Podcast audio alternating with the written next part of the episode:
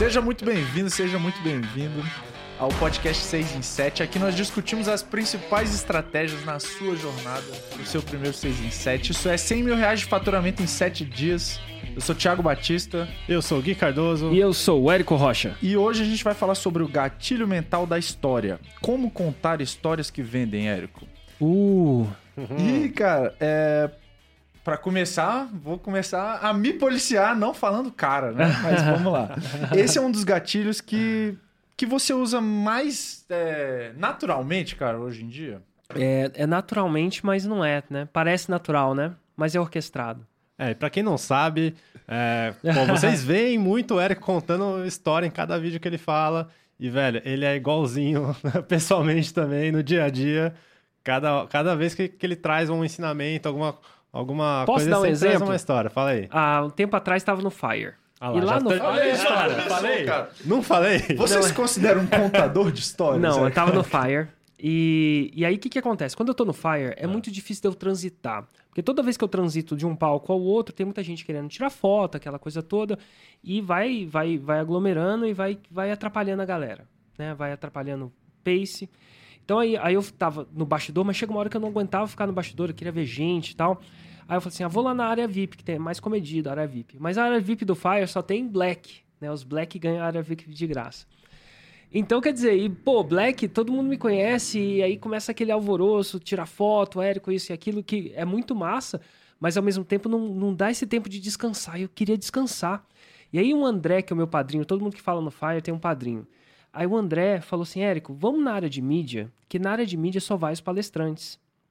E aí você vai ter um tempo de ver gente, mas vai conseguir respirar um pouco. Isso estava um pouco antes da minha palestra. Eu queria ver gente, queria esparecer, mas eu queria um ambiente comedido. Inclusive meu filho e minha filha, meu filho, meus dois filhos estavam chegando, minha sogra estava trazendo eles. Eu queria que eles não ficassem no backstage, porque backstage é tudo de perigoso tem no backstage.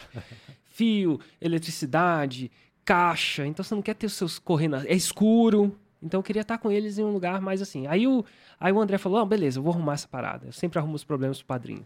E aí eu vou lá no no Na área no de back- mídia. na área de mídia, que era uma área diferente, é uma área ainda mais comedida do só tinha mídia, tipo, a inclusive a Globo tava lá, né? A Globo, a jornais e os próprios palestrantes que depois da palestra iam lá. Então a área é muito massa, tava minha esposa lá e adivinha quem eu encontro lá?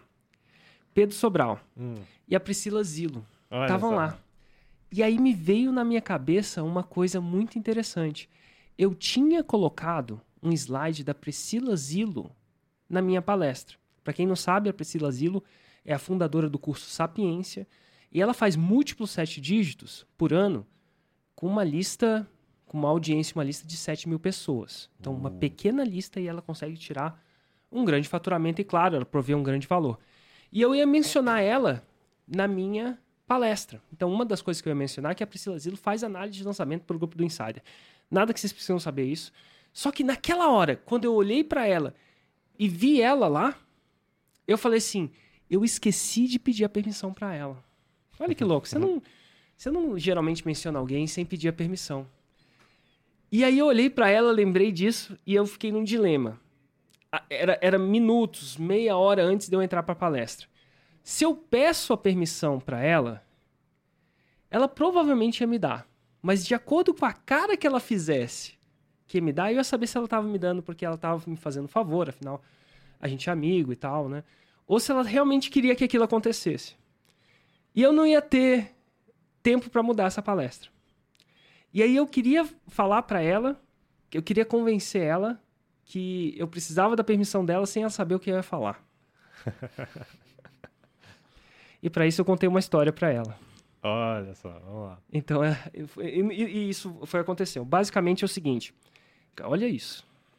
Na física quântica é impossível saber. Isso eu vi, isso aí eu descobri no YouTube. Na física quântica é impossível saber a velocidade e a localização de um corpo ao mesmo tempo. Então, por exemplo, quando os organismos são grandes, tipo um carro, dá para saber a velocidade e a localização dele ao mesmo tempo? Dá. É só quem nunca levou uma multa, né? Chega a foto, o senhor estava naquele sinal Certo. a tal velocidade. Mas na física quântica, quando as partículas são muito pequenas, não dá. E eu vou te falar por quê. Sabe por quê, Gui? Por quê? Olha só, é coisa que não. aprende-se no YouTube. Porque para você saber a localização de uma pequena partícula, para você saber a localização, você tem que jogar um- uma luz nela. Não dá para você olhar e ver. Você tem que jogar uma paradinha nela para saber. E aí quando você joga a luz nela, você sabe onde ela tá. Só que aí o que, que acontece? A partícula é tão pequena e tão pequena que aquela luz Já modifica o lugar. modifica a velocidade. Cara. Você tá começando a entender? E dá para saber a velocidade, mas se você medir a velocidade, ela modifica o local.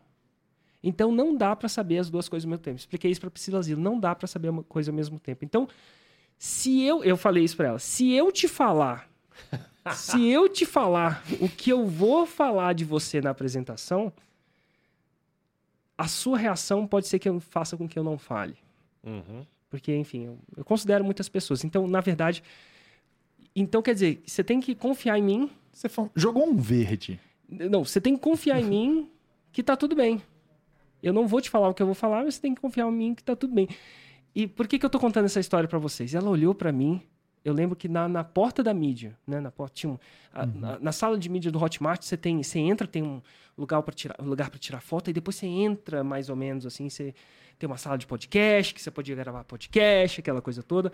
Ela falou assim, cara, você contou. E eu contei a história da partícula. Eu contei, falou assim, você contou essa história toda só para me falar isso? E ela começou a rir.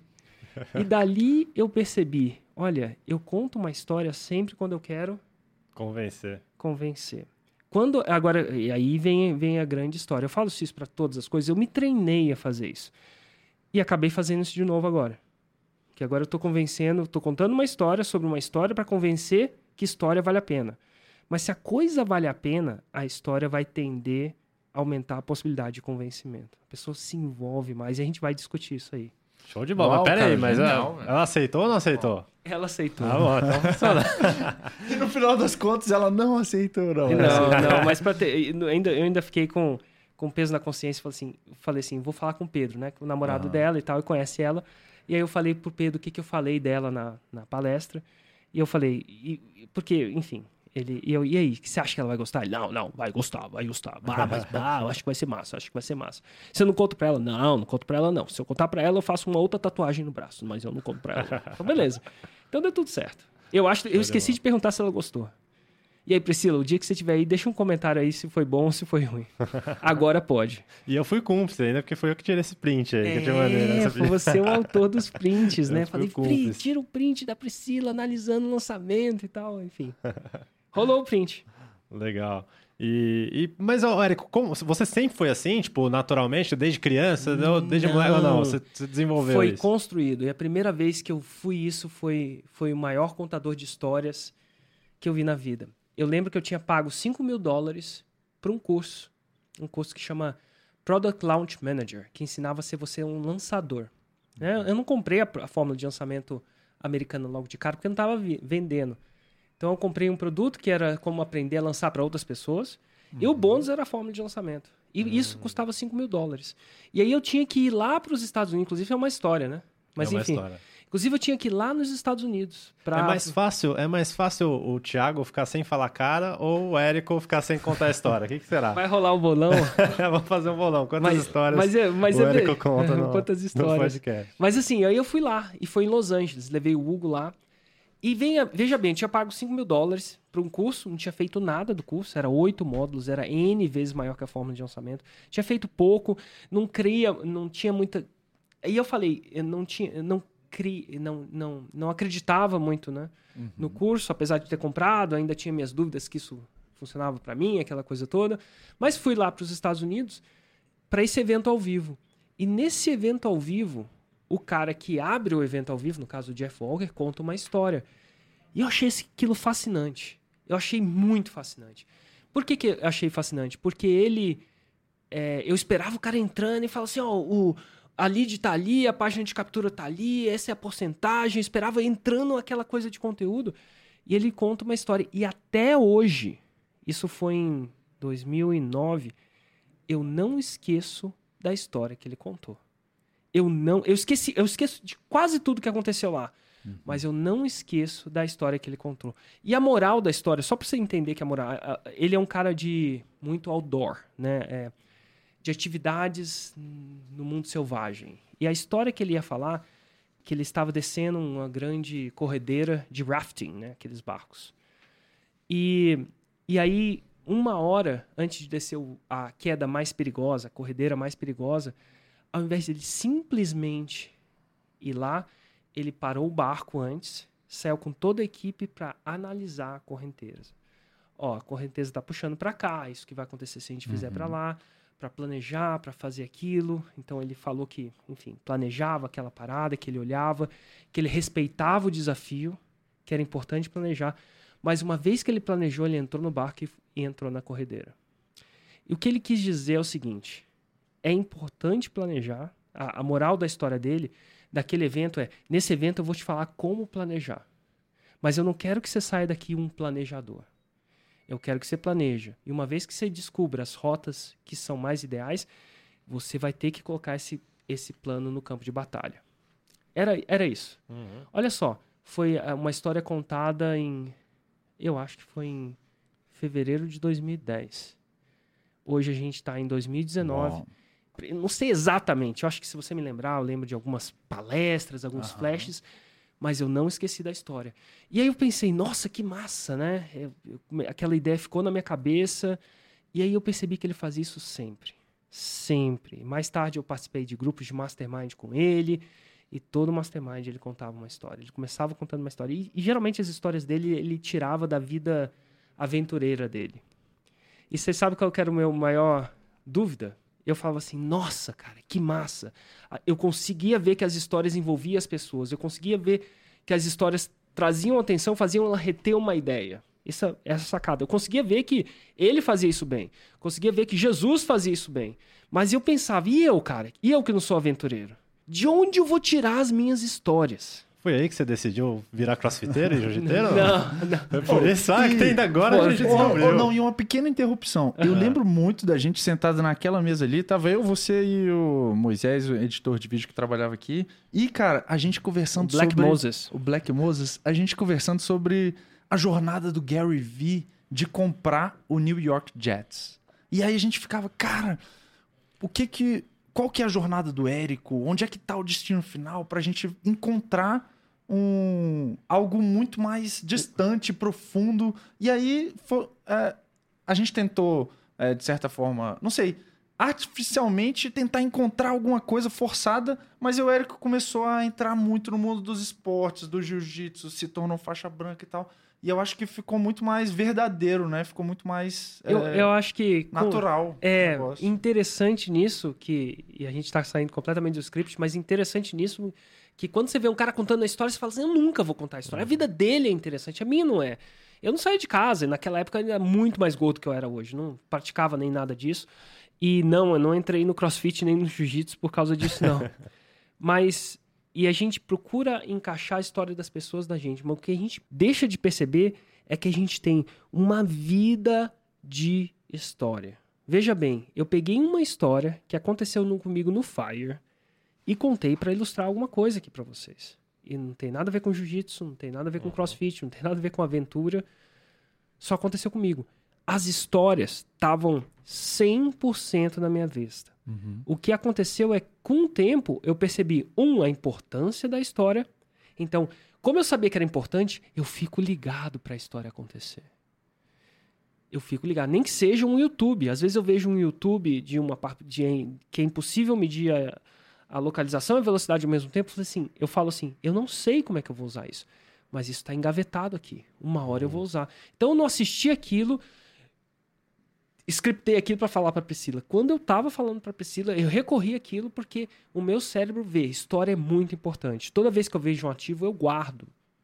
E aí eu vou usando à medida do tempo. Agora, uma coisa que me ajudou muito, e aí as pessoas falam, uma coisa, e agora a gente vai no clichê, no, no uh, uh na parada, que me ajuda muito, não quer dizer que vai ajudar eles, a meditar. Meditar é o processo de você ficar presente para aquilo que está ao seu redor. Começa a ser a respiração. Então você fica muito mais atencioso e muito mais presente. Você fica mais. Por exemplo, quando você está meditando muito, você faz muita meditação, você fica presente. Opa, tô nervoso. Opa, tô calmo. Opa, tá vindo uma explosão. Quanto menos você medita, a explosão vem antes de você ver tá vindo. Se quando você já viu, explodiu já. E aí você olha para trás, que, que droga que eu fiz. Então na meditação ela você se percebe dentro do filme antes do filme acontecer. Então a meditação aumentou a minha presença para mim mesmo. Então eu sou muito mais presente, eu tenho muito mais sensibilidade pelo que está acontecendo comigo. Eu tenho muito mais sensibilidade à minha respiração, coisa que eu nem Uhum. prestava atenção antes. Do meu estado emocional e eu fico mais presente para as histórias. É quase que uma espécie de hipnose diluída.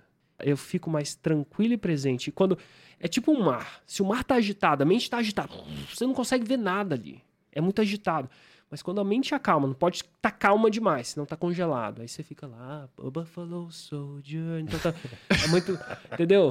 É, é muito. Mas se o mar tá calmo o suficiente, a água fica clara. E aí eu consigo pegar essas coisas com muito mais facilidade. E, e isso me ajuda a sacar isso mais. Então eu sou mais astuto em ver potenciais histórias por causa desse exercício. Cara, muito, muito bom. É, e pegando, por exemplo, na, na história do, do, do que você falou do Jeff, é, dois autores, o Dan Chip e. Eu esqueci o nome do outro.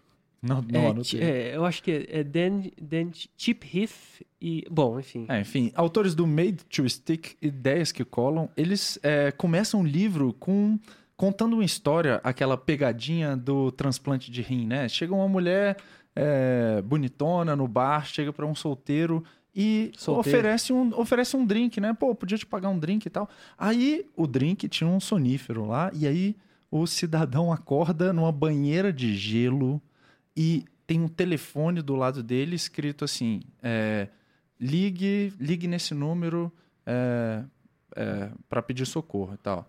E aí o cara vê um monte de sangue na parede e tal.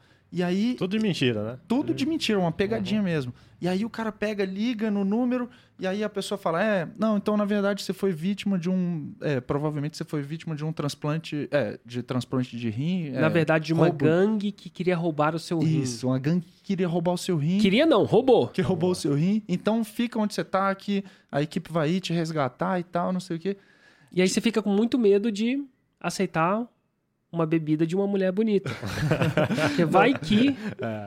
Vai E- que ela quer roubar o seu rim. E, e aí eles, pô, eles, é, ao longo do livro, eles vão abordando o porquê que essa história a gente ouve uma vez e não esquece, que é a mesma coisa do que o, do que o Érico falou dessa história do Jeff, que provavelmente ele nunca vai esquecer. E que ele- viralizou, né? esse- ele essa analisou. também. É, Não, vira- viralizou a pegadinha. viralizou muito, cara. E aí ele pega por que que isso aconteceu. Aí são seis pontos, né? É, simplicidade, uma ideia simples.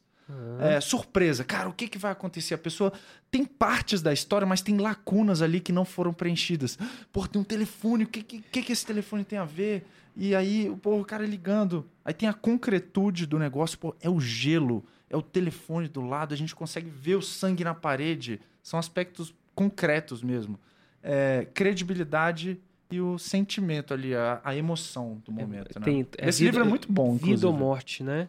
Inclusive tem uma outra história lá. Vocês vão falar ou não da, da Gillette nos, nos docinhos Não, do pode Halloween? falar. Pode Posso falar? Pode, pode. Então tá bom. Então essa foi uma lenda urbana que muita gente não, não sabia se é. Inclusive, no- de vez em quando nos grupos de WhatsApp que eu tô, alguém manda umas histórias dessa. E as pessoas mandam pensando que é verdade, às vezes de repente é, mas... Então por que que é? Tem uma grande história lá nos Estados Unidos que surgiu uma lenda, né? Uma lenda urbana que nos Estados Unidos, no dia do Halloween, as crianças vão lá pedir doce. E aí o que que acontecia? Um cara maluco lá começou a botar gilete dentro do doce. Pra danificar as crianças, cara maluco. E aí o que, que aconteceu? Depois que começou a rodar esse negócio, você ia deixar seu filho pedir doce? Não, Sua cara. filha pedir doce, sabendo que tem um maluco aí colocando gilete dentro do Primeiro doce? que açúcar é viciante, né, cara? E aí. Mas é muito louco, né? O próprio livro teve um cara que surgiu essa parada. E imagina um medo. Então tem tudo isso. A ideia é simples: um cara bota gilete dentro do negócio. É concreto, você consegue ver o cara botando a gilete. O que mais? É, Tem um elemento de unexpected, surpresa, né? Você faz sentido, mas é unexpected. O que mais? Concreto, simples, simples de entender. Simples. Qualquer pessoa consegue entender e passar pro próximo. E uma né? frase você consegue entender. Tem um gilete no meio dos doces, né? Tomar. O que mais? Cara, desperta a emoção. Desperta emoção. Meu filho comendo uma gilete. O que mais? Cara, é basicamente isso. Total. Success. É E que aí- tem, que- tem a parte de credibilidade, tipo, dá pra acreditar, não é, Dá pra não é um faz- negócio É. muito surreal, né? É plausível. É Você cons- plausível, Você é. consegue. Não é teoria da conspiração. É o maluco que botou gilete. Você consegue ver aquela coisa acontecendo. E aí, o que, que aconteceu? Teve um cara que resolveu tirar a prova se aquilo era uma lenda urbana ou não era. Ninguém nunca sabia. Se era- será que era lenda urbana? Então, ele pegou e fez uma pesquisa em todas as delegacias do país, se não me engano, foi todas as delega- delegacias, para procurar uma queixa de criança que comeu um doce com gilete. E durante o ano X ao ano Y, ele não encontrou nenhuma. Então, sim, era uma lenda. Nunca aconteceu. Mas é uma história que a gente nunca esquece. Eu, eu ainda não esqueci dessa. Tô, tô contando essa história aqui. Tem várias coisas no livro que eu não lembro. Mas dessa história eu lembro. Que louco. Então, história faz lembrar uma mensagem usada para o bem ou pelo mal. Né? O cara usou esse exemplo. Claro que, como é um exemplo fictício, a lição passa a ser é, não útil. Né?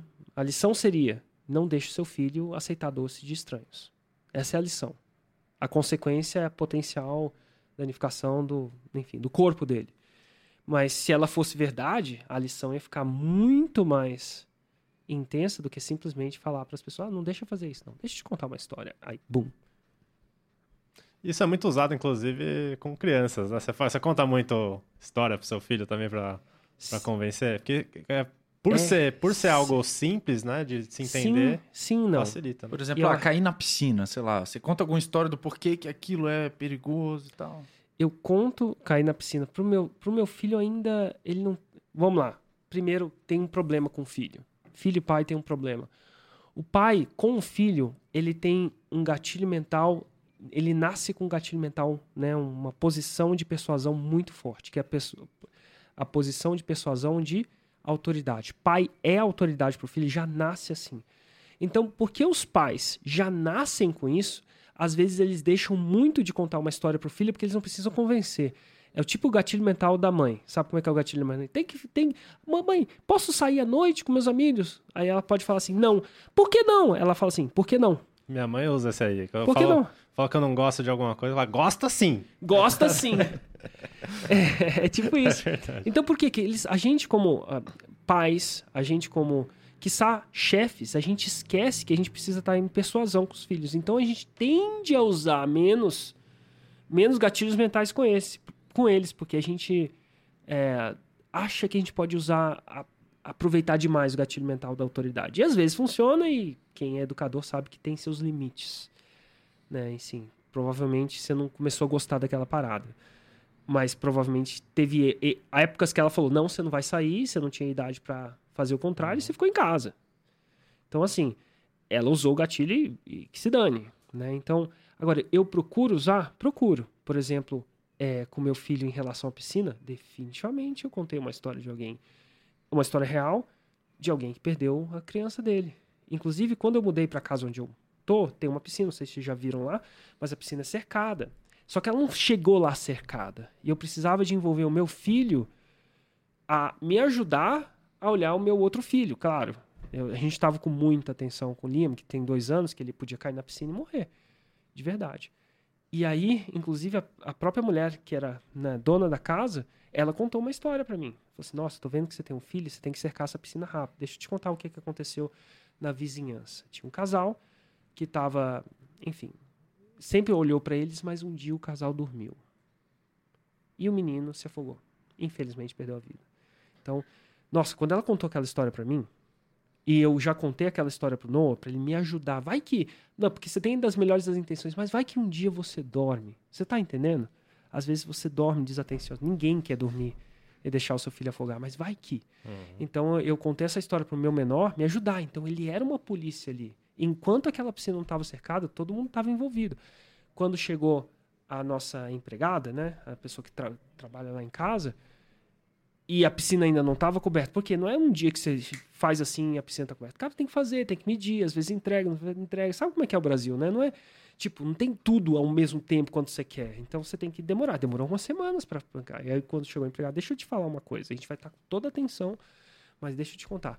A mulher que estava aqui antes, né, que morava nessa casa antes, contou uma história pra gente. A história é, e a gente contou a história, que o casal dormiu, a criança faleceu. Então, ela também foi impactada pela história. Então, ela percebeu a, a coisa crítica. Então, sim, eu tento fazer isso. Eu poderia chegar para ela como chefe dela e falar assim: olha, não vou deixar, não é para deixar o meu filho fora. E ela, de repente, até ia, no melhor das intenções, é, resolver obedecer. Mas não quer dizer que a, com a história sempre vai tender a ser mais eficiente, porque você, além da autoridade, está colocando um outro gatilho, é um empilhamento Empilhou. de gatilho. Legal. Inclusive, eu, eu mesmo quase morri numa piscina. De verdade? De verdade. Conta mais sobre isso. Cara, é, eu era muito pequeno, não lembro, né? Eu não sei o que meus pais contaram. Mas eu era pequenininho, bebezinho, tava brincando lá na chácara do, dos meus tios. E aí eu tava brincando com a bola e a bola foi e andou e caiu na piscina. Hum, E aí eu comecei a andar, fui atrás da bola. hum. né? E aí minha mãe tava na cozinha, ela tava fazendo almoço lá e, tipo, a porta aberta, ela viu eu caindo na piscina. E aí ela começou a gritar, ficou paralisada, começou a gritar, Júlio, Júlio, que é meu pai. E aí meu pai foi correndo, quando ele foi pegar, eu tava, tava tipo, é, de ponta cabeça, assim, só minha perninha pra cima, que eu tava dentro da piscina. Que louco, né? Coisa de segundos. Segundos, né? Tá aí uma outra história que a gente não vai lembrar. Quer uma outra história? Uma vez estava no clube, essa história, eu não, eu não sei se essa história aconteceu. Não sei se você tem umas histórias de criança que você não sabe que aconteceu. Eu devia ter a idade de 10 a 11 anos. E aí eu vou na, num clube chamado ZEL. A ZEL é a Associação dos Empregados da Eletronorte, alguma coisa assim. E vou lá, e, e geralmente ficava a piscina coberta e tal, geralmente tinha um salva-vidas, e, e eu fui e passo pelo aquele chuveiro frio, desgraçado, que tem antes da piscina entrar, não sei se você sabe, frio. E aí eu entro lá e já pulo na piscina. Quando eu pulo na piscina, eu vejo o Hugo. O Hugo mesmo. Ele tava de barriga pra cima. E o Hugo, ele é sete anos mais jovem que eu. Então, se eu tinha 10, 12 anos, ele devia ter uns 3, 4. Ele não sabia nadar. E ele tava assim, ó. E aí eu pego ele e levanto. Só que eu não vejo a gravidade daquilo, pego e coloco ele fora da piscina. Só que, para uma criança de 12 anos, eu não vejo essa parada, entendeu? Então, na, na, na parada na minha cabeça, eu acho que eu salvei a vida dele. Só que eu nunca contei isso pra ninguém. Inclusive, é a primeira vez que eu conto essa história. E, às vezes, eu não sei se essa história realmente aconteceu. Eu não sei se isso aconteceu. Porque, como eu não contei pra ninguém, e como faz muito tempo, eu não sei se isso aconteceu, se, fosse, se isso foi, um- foi um sonho. Mas a verdade é que eu, até hoje, eu me lembro. Se foi um sonho, foi um sonho que eu me lembro pro resto da vida. Que eu lembro que ele tava na Zel. Inclusive, nunca contei pra minha mãe e pro meu pai. E aí foi. Então, vai que isso tiver acontecido. Vai que eu não tivesse pulado na piscina, se foi verdade. Vai que o Hugo tivesse é, morto, né? Olha só. Loucura, velho. Tem uma, tem uma parada, inclusive parênteses, mas é muito interessante Agora- isso. agora Agora, vai parênteses gigante, né? Mas é, tem um negócio que chama memória, é memória criada, alguma coisa nesse sentido. Que você pode acabar construindo na sua mente uma memória que não, que não aconteceu, por causa de algum trauma. É. Então, eu fiz um curso de detecção de mentira com o Thompson, amigo do, do Ah, Granville. Que massa. E ele fala sobre isso. Quando, quando o policial vai escutar relatos, ele não pode confiar 100% na, na, na descrição. Então, ele, ele avalia algumas eh, parte corporal e tal da pessoa para ver se aquela memória é real ou se foi uma memória construída. Memória construída. Então quer dizer que eu posso ter construído essa memória e ser um erro honesto. Pode, pode. Então pode não ter acontecido. Exato. Então não é porque a pessoa fala, eu vi, eu vi, eu vi, que Exato. necessariamente 100% de vezes ela viu. E né? que isso pode acontecer em situações traumáticas. Total. Entendi. Érico, e num contexto, trazendo agora um pouco para lançamento mesmo, Certo. é, em todo lançamento a gente conta histórias, né? Todas E- vezes. Por que, que a gente conta uma história, por exemplo, no conteúdo de lança... pré-lançamento 1? ali? Vários motivos. Então, primeiro motivo, conexão.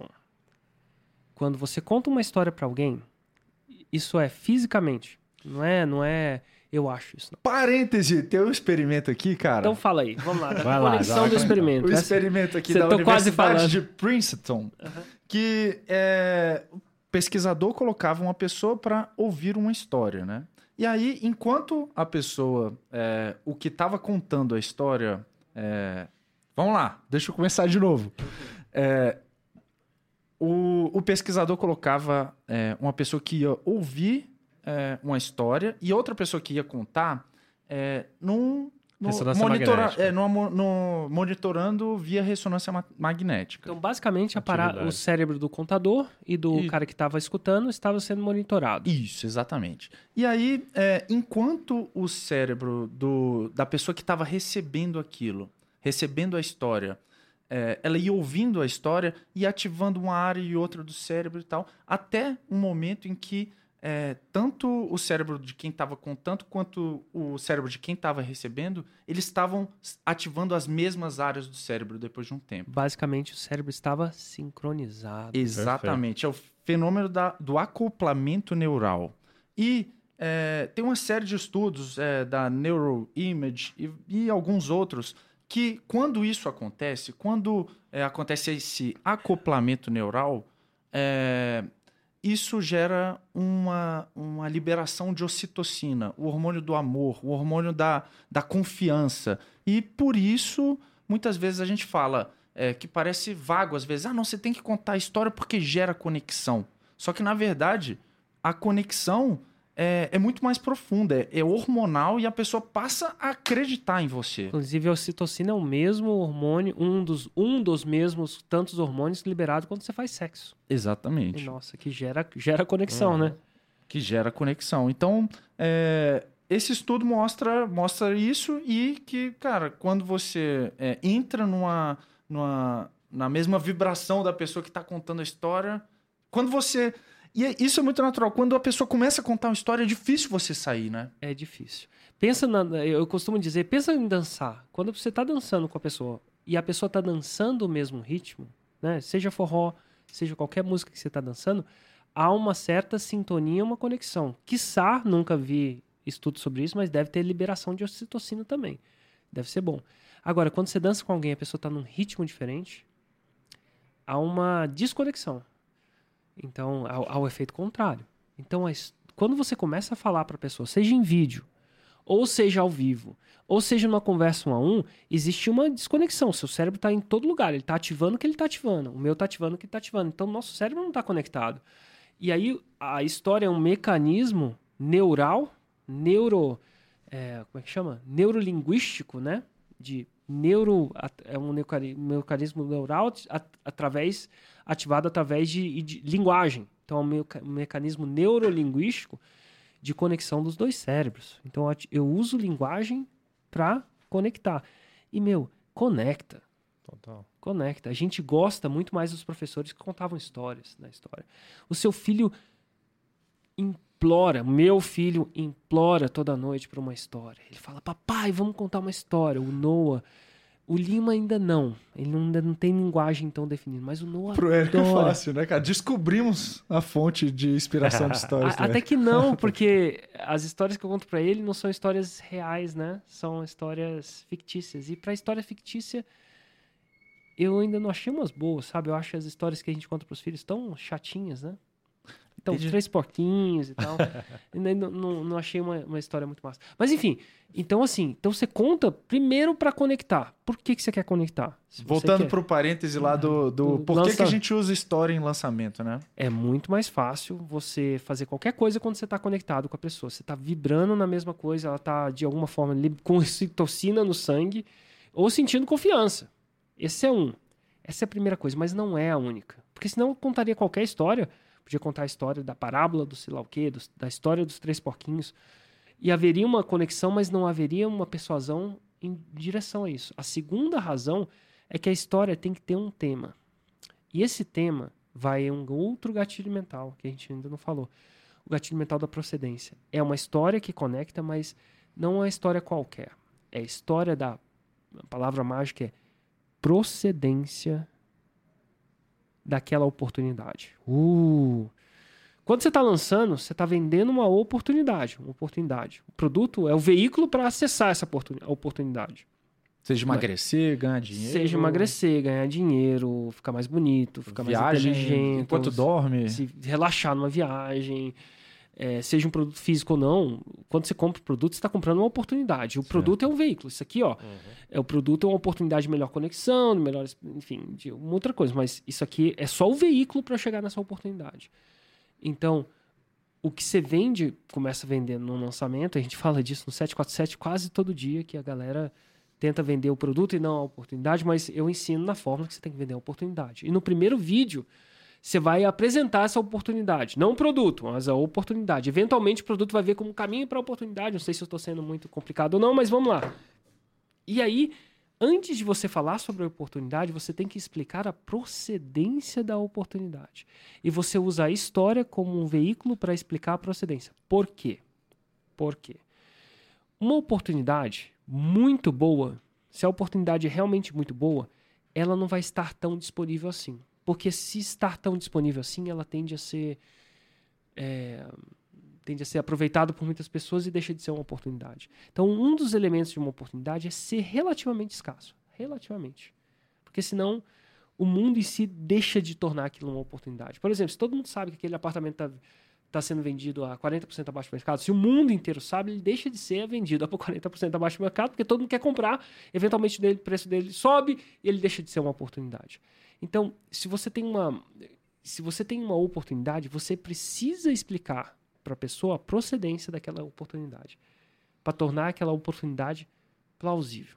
É mais fácil isso, explicar isso com um exemplo. Vamos supor que o Gui seja um colecionador de vinhos.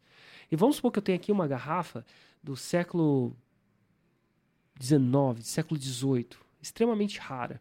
Que porque ela é muito rara, ela custa 50 mil dólares, Gui. Hum. E vamos supor que o Gui é um cara com um comprador que está atrás, um potencial comprador. Eu chego pro Gui, ó, oh, Gui, essa garrafa aqui é do Rei Luiz XV, sei lá o que, do sei lá o que, da, da blá blá blá. Quer comprar de mim? Antes do Gui, ele vê assim, existe uma oportunidade, ela custa caro, mas vale, porque, enfim, é rara. Um, uma coisa que o comprador vai acessar sempre sempre para checar a plausibilidade daquilo é como é que essa garrafa parou na sua mão. Total. Por quê? Muito. Se ela assim, eu tenho que contar uma história da procedência da garrafa, que o Gui vai estar tá preocupado daquilo ser uma falsa oportunidade. É uma uhum. preocupação que todo mundo tem com uma grande promessa. Então, prometeu algo que é muito bom para ser verdade, as pessoas têm essa preocupação. Será que isso é uma falsa oportunidade? Então, ela vai tentar acessar isso com algumas perguntas. Se ela pudesse perguntar para você, ela ia perguntar: ah, é, mas como é que você descobriu isso? Por que, que isso veio parar na sua mão? Então, procedência. No mundo da arte, né, e a gente vê documentários, eu sou fascinado pelo YouTube, né? Eu vejo BBC. E o BBC tem um documentário de um Van Gogh, de um cara que teria na mão um Van Gogh, mas não foi certificado como um Van Gogh.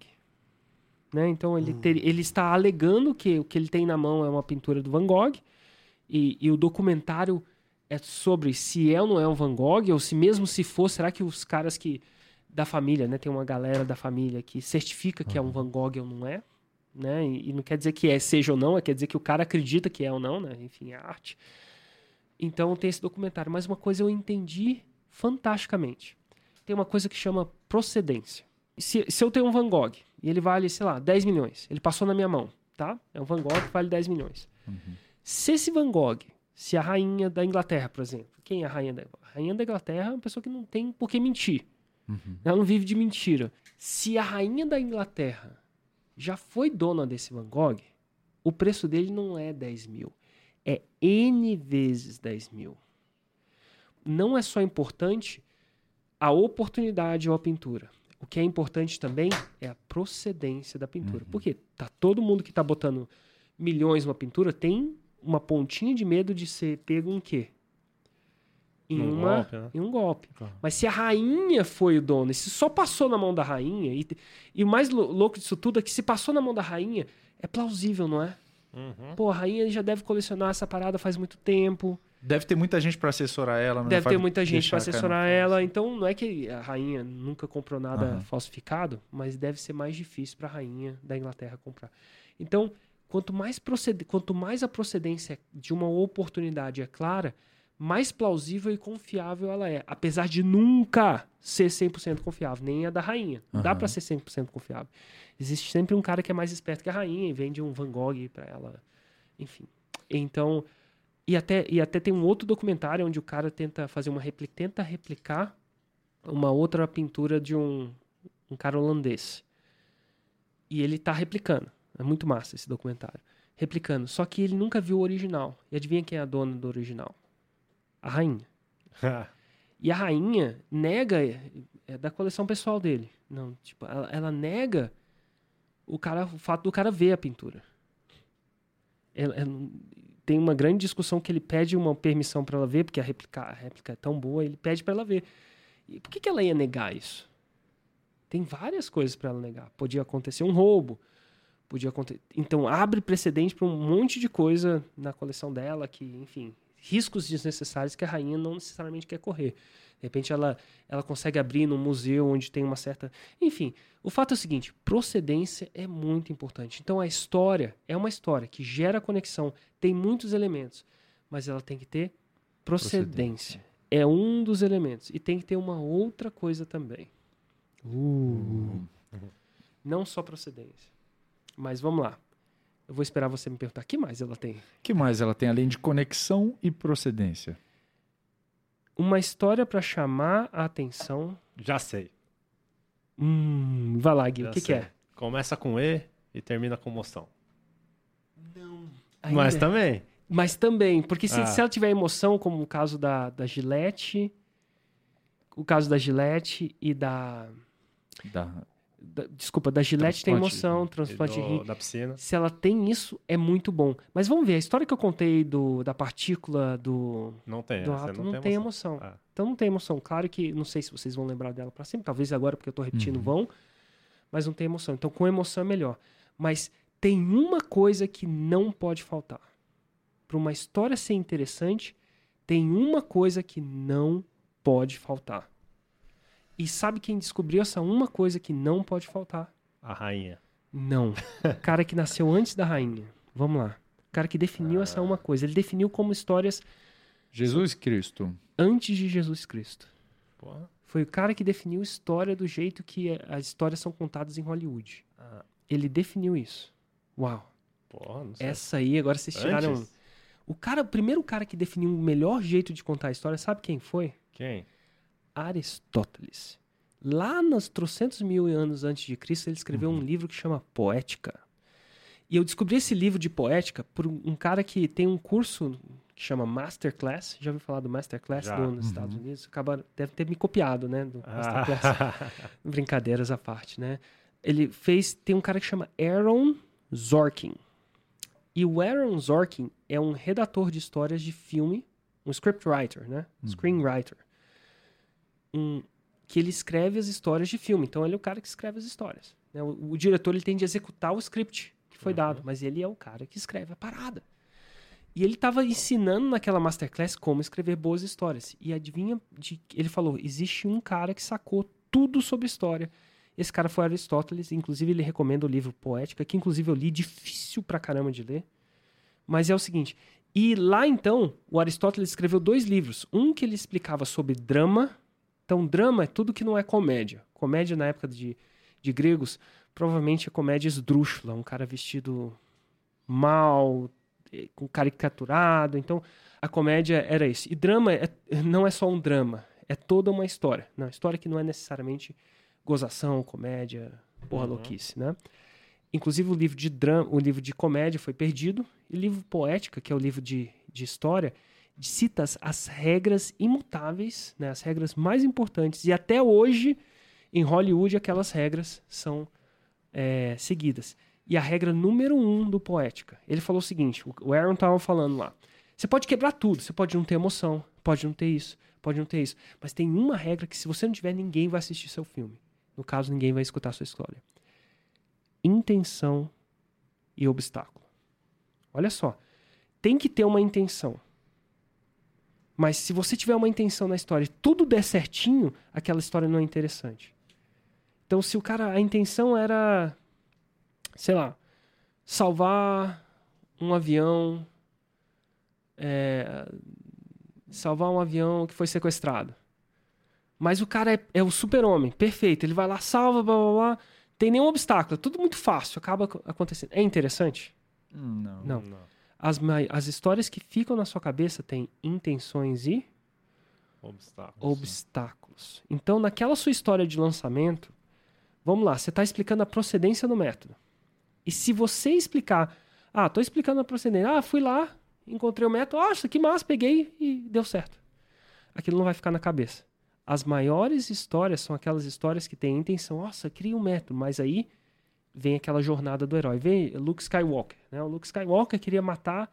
Isso é uma história fictícia, né? Mas intenção e obstáculo o tempo, tempo inteiro. Ele queria é, evitar a construção da Estrela da Morte. Você vê o tanto de obstáculo que tem no caminho?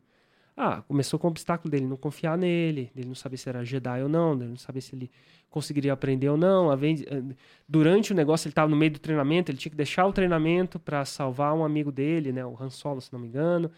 Ou ele ia é, salvar a irmã dele, ou a, a, pessoa que ele achava que era a Princesa Leia.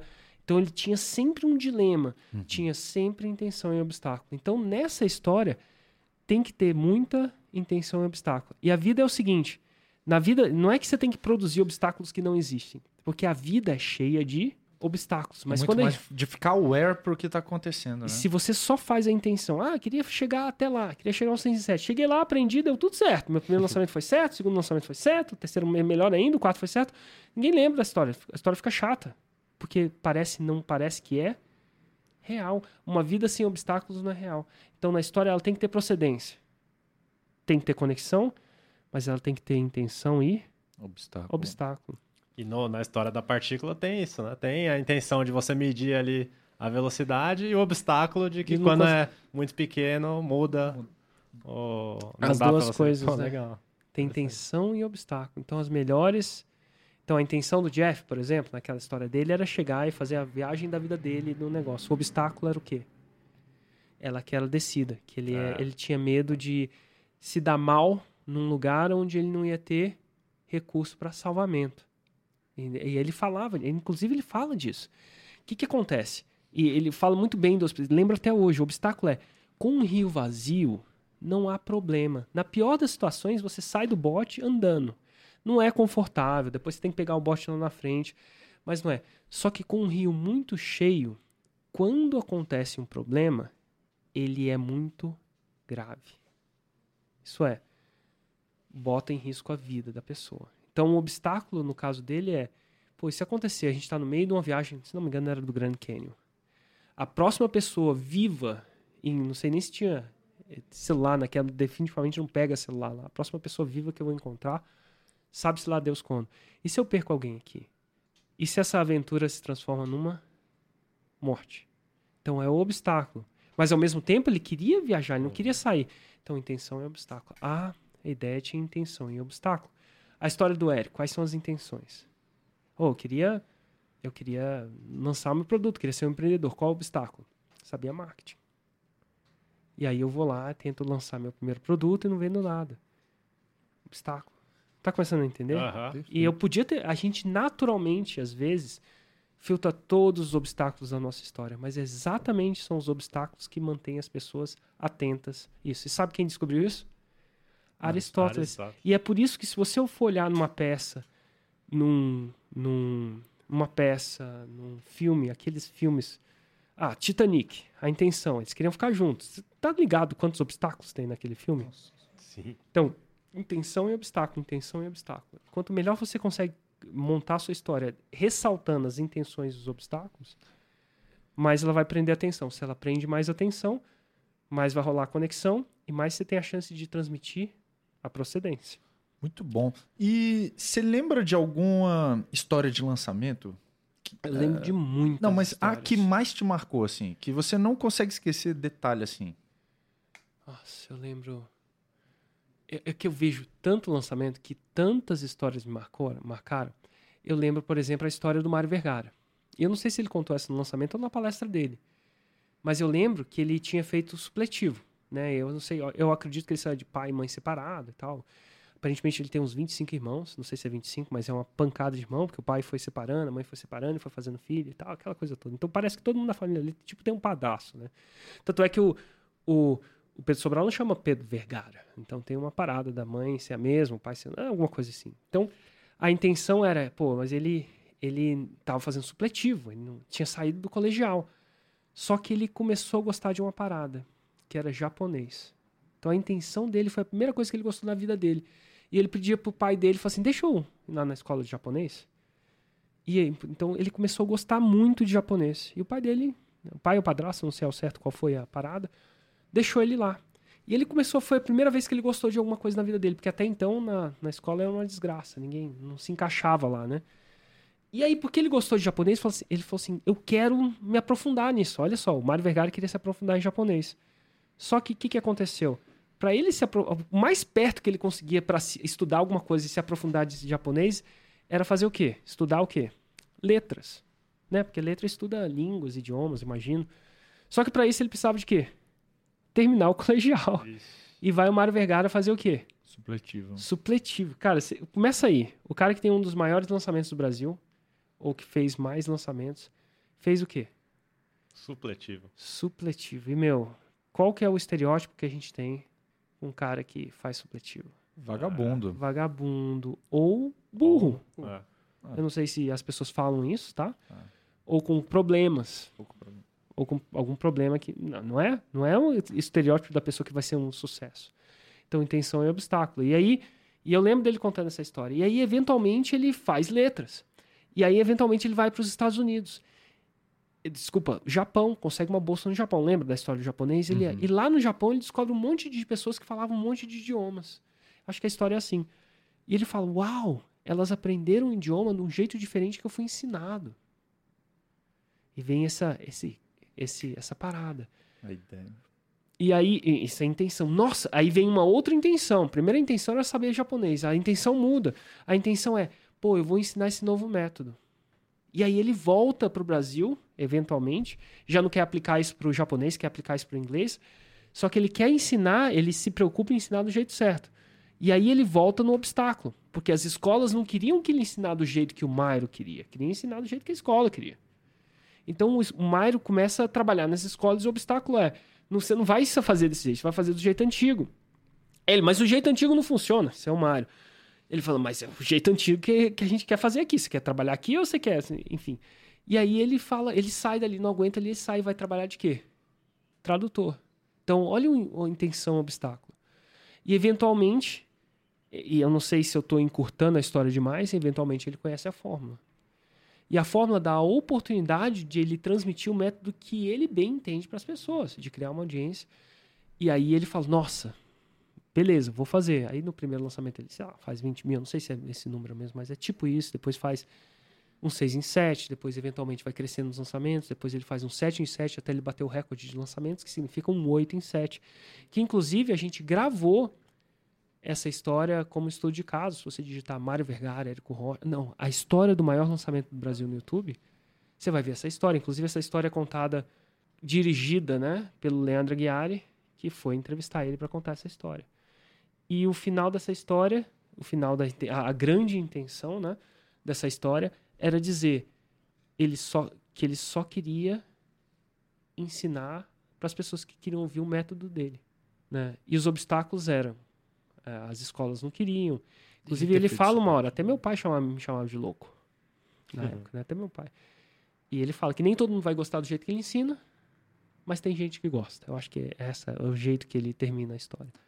E, bom, essa história me marcou muito. E várias. Eu podia contar Pô, todas. Mas essa do Mairo é muito legal, porque, por vezes, a gente vê pessoas que falam: é, o meu lançamento tá igual ao do Mairo, só que não, não tá indo tão bem, não sei o quê. Só que você vai ver, as pô, não tem a precedência, não tem aquela aquela não tá visceral igual o dele. O dele, pô, ele não é o jeito certo e o jeito errado de trabalhar qualquer coisa.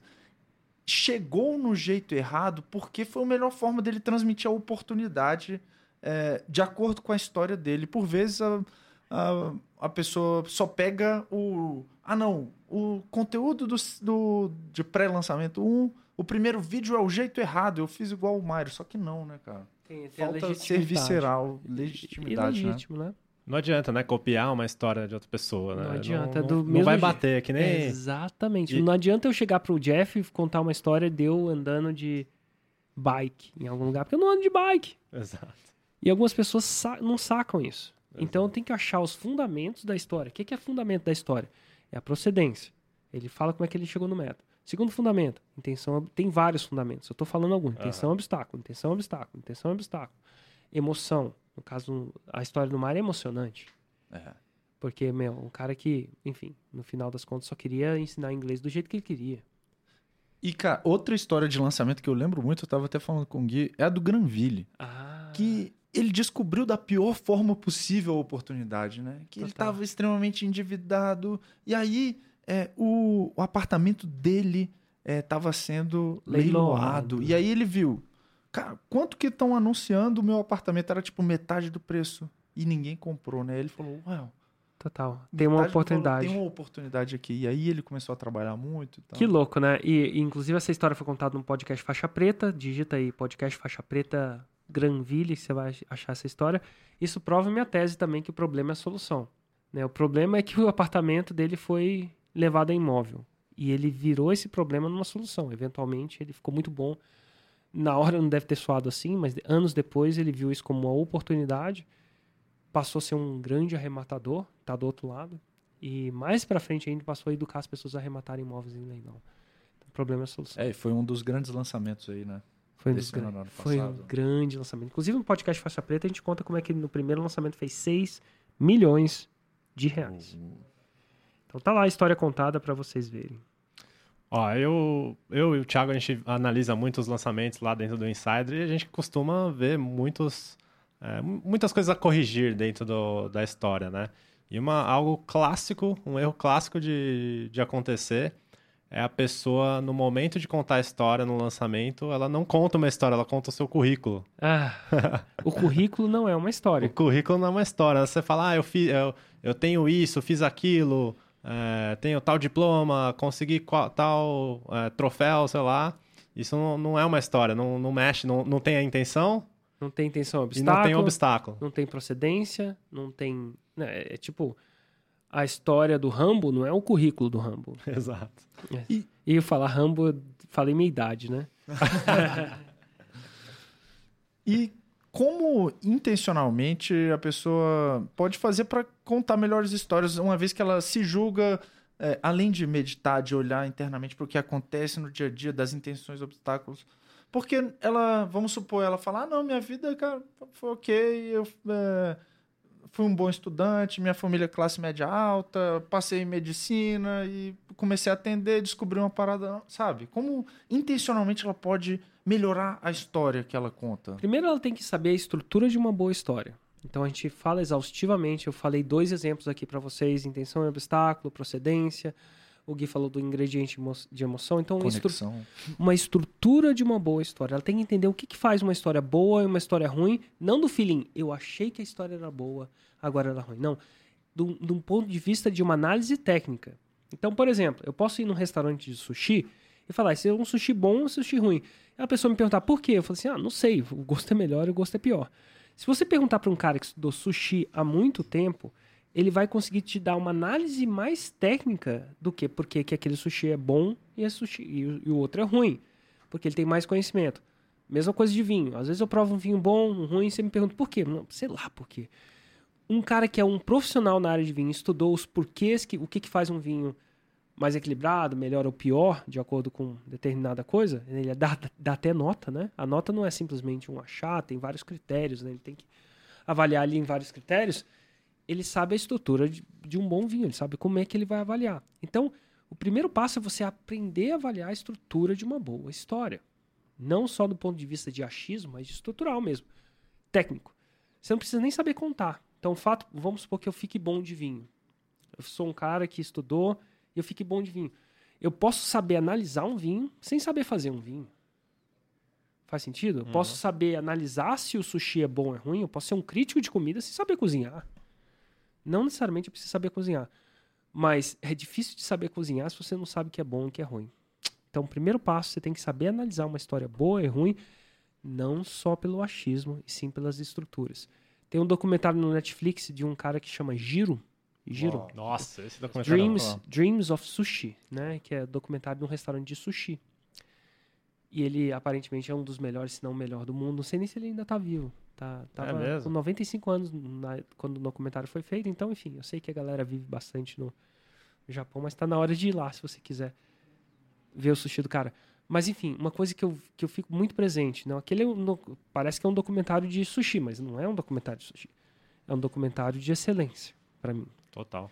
Então, uma coisa que ficou muito presente para mim naquele documentário é que ele encorajava, tem uma hora que ele encorajava os chefes deles a provar o peixe durante o preparo.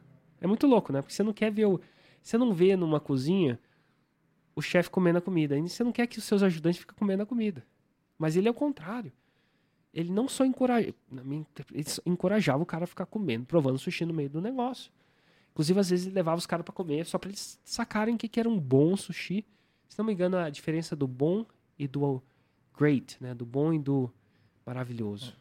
Porque se eles não conseguissem provar aquilo, eles nunca iam conseguir produzir. Não ia ter sentido. Então, o passo número um é você saber a estrutura. Passo número dois é você saber identificar essa estrutura numa história. Então, escutar muita história. O que, que faz essa história boa? O que, que faz essa história ruim? Coisa que você fez na primeira é, história, né? A gente analisou um pouco na, na história do, da Gillette, do rim, né? Então, inclusive esse livro Ideias que Colam é um recurso fantástico para você se aprofundar nisso. Então, e aí depois que você tem a fluência de analisar isso bom ou ruim, você vai tentar construir.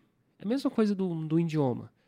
Quando eu estava aprendendo alemão, a primeira coisa que eu precisava entender é a estrutura da língua, mais ou menos. Não precisava ser complexo, não. Depois eu queria entender a estrutura da língua, o que, que por exemplo, o que, que é estrutura da língua? Pelo menos o que, que é verbo, o que, que não é. Uhum. Vai começando, o que, que é verbo, o que, que é substantivo, do mais básico, começando pelos números. E aí aprendi os números. Aprendi o número 2, não conseguia decorar todos, eu lembro do 2, desfai. E aí eu tentava identificar o desfai, né, o 2, em tudo que a pessoa falava. Então eu falo, zuzuzu, desfai. Ah, opa, identifiquei uma coisa aí. eu só pedia duas cervejas. Quantas uhum. cervejas você quer? Desfai. Entendeu? Uhum. Então, eventualmente, eu consegui identificar uma coisa naquela complexidade total. Eventualmente, depois, não era uma, era duas, era três, era quatro. Mas eu não falava nada. Eventualmente, eu consegui identificar bastante coisa, sei lá, 10%, 20%. E, eventualmente, eu comecei a falar depois. Demorou um ano nessa, nesse processo de imersão. Eu só morava, né? Trabalho que chega, comecei. Mas toda língua é assim. Então, primeiro você identifica, depois você consegue ver a coisa acontecendo, depois você vai treinando, né? Muita prática. E aí, contar a história é uma prática total. Quanto mais você conta, melhor fica. Algumas aterrizam, algumas não aterrizam. E aí você começa a analisar por que, que não aterrizou, você vê o que estava faltando, se era contexto, se era emoção, se era intenção e obstáculo, se era procedência, se era emoção, se era simplicidade, se era concretude, né? Se era especificidade, outros gatilhos, aí você, ah, vou colocando. Por exemplo, na história que eu conto do Hugo, o que, que eu conto que é específico? Eu conto o nome do clube que a gente estava. Uhum. Né? Inclusive, não só a sigla, mas eu conto exatamente o nome dele. Né? A ZEL, Associação dos Empregados da Eletronorte. O que, que é isso? Gatilho mental da especificidade. Especificidade. Isso dá credibilidade à história. A história tem que ser crível. Eu já faço isso eu já procuro isso quase que automaticamente, mas eu sei que eu estou fazendo. E quem entende especificidade, né? Quem entende especificidade vai sacar que esse é um elemento que torna a minha história um pouquinho diferente. Quem não entende vai achar, nossa, eu não sei por que, que eu, parece que eu acredito no Érico. Ah, mal sabe ele que uhum. esse foi uma das coisas que influenciou ele. A gente já fez um, um episódio com o gatilho mental da especificidade? Não. Pois não. é, tá aí, ó, uma dica.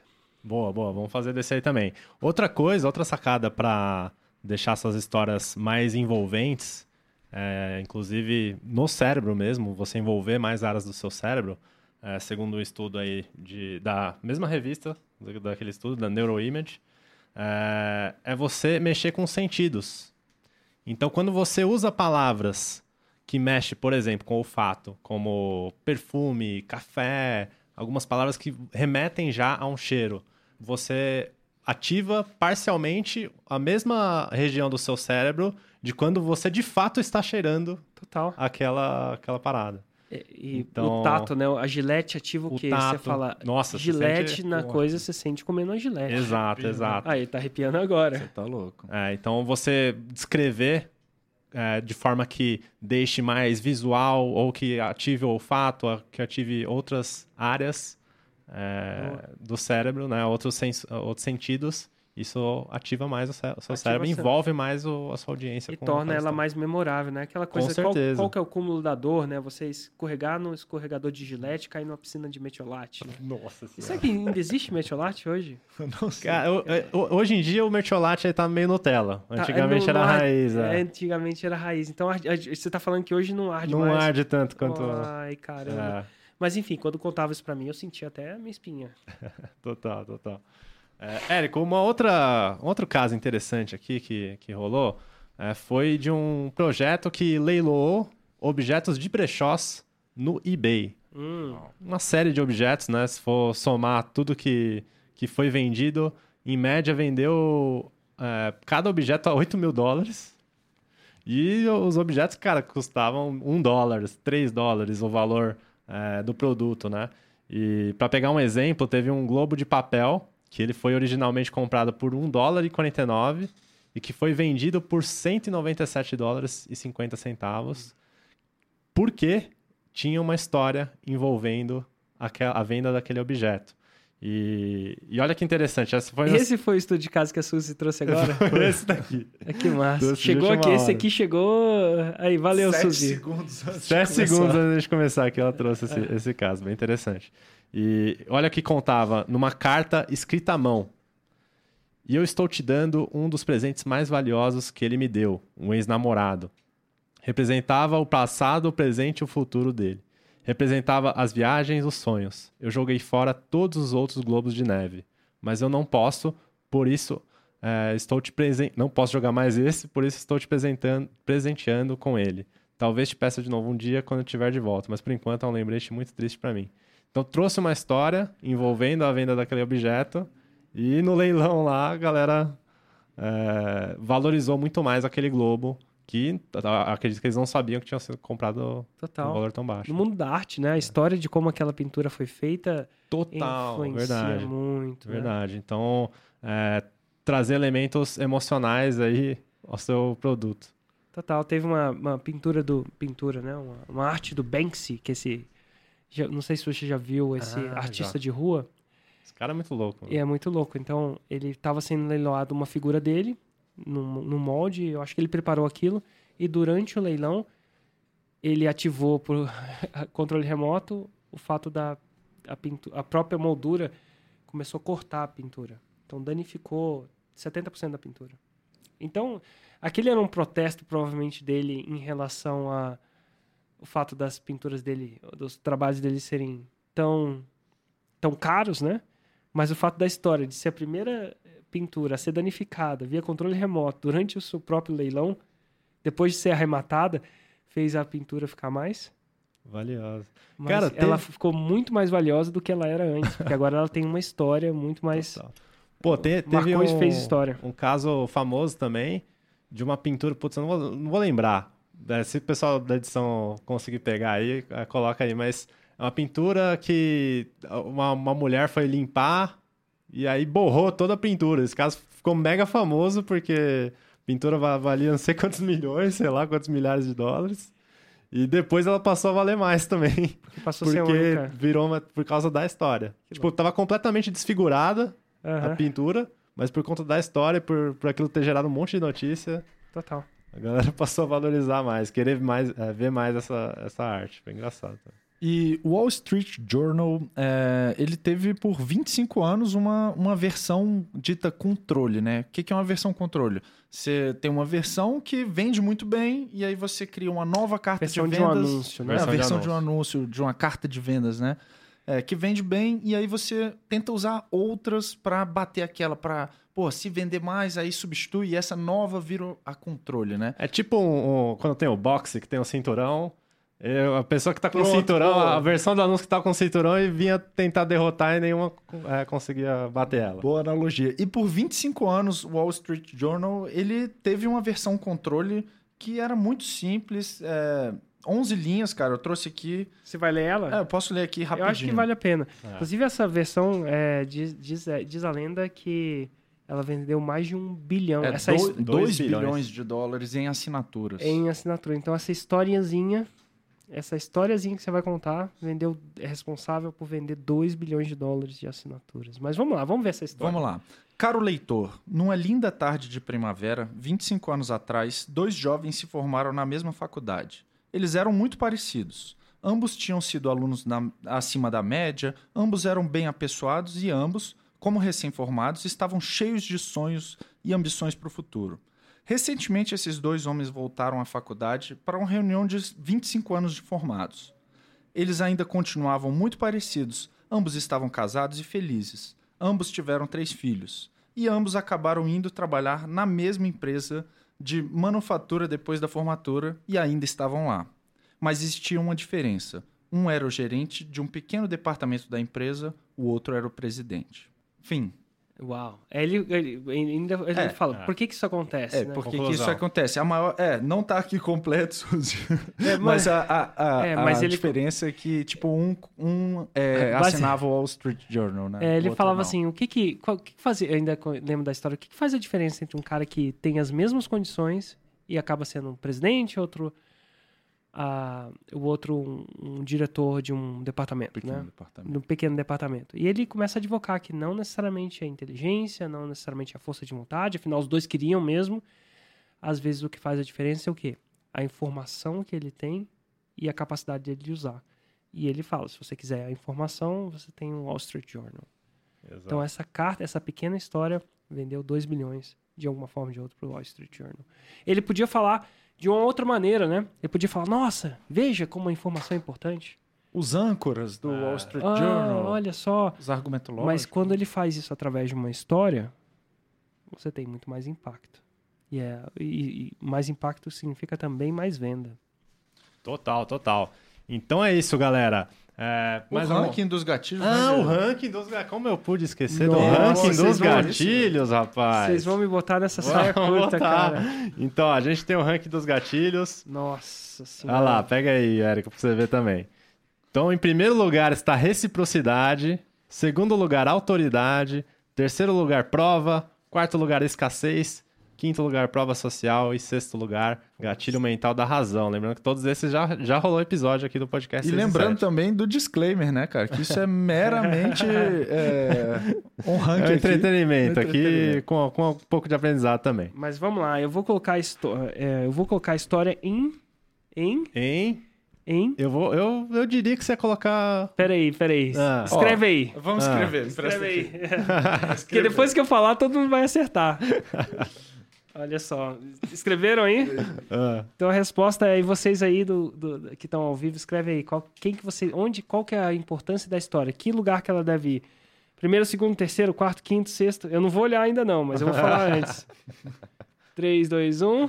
Massa. Vamos lá. Tem gente, o Bernardo falou que é um. Olha só, a galera tá viva ali. Enfim, ó. Eu acho que é número 2. Uou! Acima de autoridade? Acima de autoridade. Caraca, velho. Conexão gera. Ah, Eu acho que a história vai gerar conexão e autoridade. E o negócio E também... que- você? Colocou, você Eu- falava Eu que era. coloquei três. Eu, eu coloquei seis. Ah, eu- Por quê? Olha isso. Porque no episódio passado você falou que os cinco, os- o top 5 não ia mudar. Ó, que Olha, ia ser cara, difícil, mas, mas olha que legal. Você não falou que ia fazer um gatilho mental É. da história, meu. Então, cara, fiquei surpreso, então, em segundo lugar. História, História. e de fato, é. Eu acho que é um dos que você mais usa. É, eu uso muito, né? E, e o legal é que você Deixa eu pode só usar te num contar uma história, por que eu uso. Não, e o legal é que você pode usar em quase tudo. Você pode usar num conteúdo raiz, você pode usar para envolver a sua equipe, para o porquê que aquilo é importante. Você consegue usar de uma forma holística no seu negócio, E né? é uma forma muito fácil da pessoa absorver aquilo que você tá E passar querendo frente, transmitir, né? Tem uma coisa também que o história é um meta-gatilho. É um gatilho usado para entregar gatilho. É Ah. um meta-gatilho. Então você pode usar, entregar autoridade através de uma história. Você pode explicar a escassez através de uma história. Você pode. A prova nada Pode mais estar é. dentro da história. É, por exemplo, quando eu contei a história do Mário, era uma história da prova que a fórmula de lançamento funciona. Ou que a prova de lançamento funcionou para ele. Uhum. Não que funciona, né? Mas eu usei o veículo da história para entregar um gatilho mental da prova. Você pode usar a história para explicar a razão. Né? Se eu estou explicando por que, que, a, que a gente tem que ter que tomar cuidado pra, com os nossos filhos na Piscina. né? na piscina. Por quê? Aí eu usei, contei, uma, história. contei uma história. Então a É um história super gatilho. é um meta gatilho, cara. Eu Vou falar de meta gatilho. a gente tá começando a criar os, os conceitos de meta gatilho. Por isso que eu coloquei ele em segundo lugar. Ele só pede para reciprocidade. É verdade, cara. Muito, É muito um bom. meta gatilho. Um baita gatilho. Olha aí, ficamos com uma baita- grande surpresa aí. Será que esse top, ó, top 5 agora tá reciprocidade, história, autoridade, prova e escassez. Prova social agora tá, Razão. é, tá em sexto. Então, beleza. É, ficamos aí com essa surpresa da história. Será que, será que esse top 5 vai mudar de novo? Nossa Hã? eu não sei o que, que vem por aí, hein? Beleza. Mais algo, Tiagão? Cara, tá fechado. É isso aí, pessoal. A gente fica por aqui. Na verdade, era pro Thiago encerrar, eu tô encerrando, porque né, geralmente quando. Você quando fez o ranking, Agora cara, eu que fiz o ranking. fez o ranking. Então encerra aí. Não, vou encerrar, vou encerrar. Lembrando, galera raiz, quem quiser entrar lá, tá muito massa. Hoje você publicou um áudio de 11 minutos lá, Cara, Érico. foi bastante. né? Animal, animal, vale a pena. Eu, eu publiquei, inclusive, 11 minutos porque o, o celular esquentou e eu tive que de- acabar o 747 no meio. Eu meio que acabei o 747 pelo Galera Raiz. Então, foi por isso que foi alto. Excelente. Para entrar lá, só acessar a forma de lançamento.com.br barra raiz. Forma de lançamento.com.br barra raiz. Eu sou o Gui Eu Cardoso sou o Thiago Batista. E eu sou o Érico Rocha. e esse foi o podcast 6 em 7.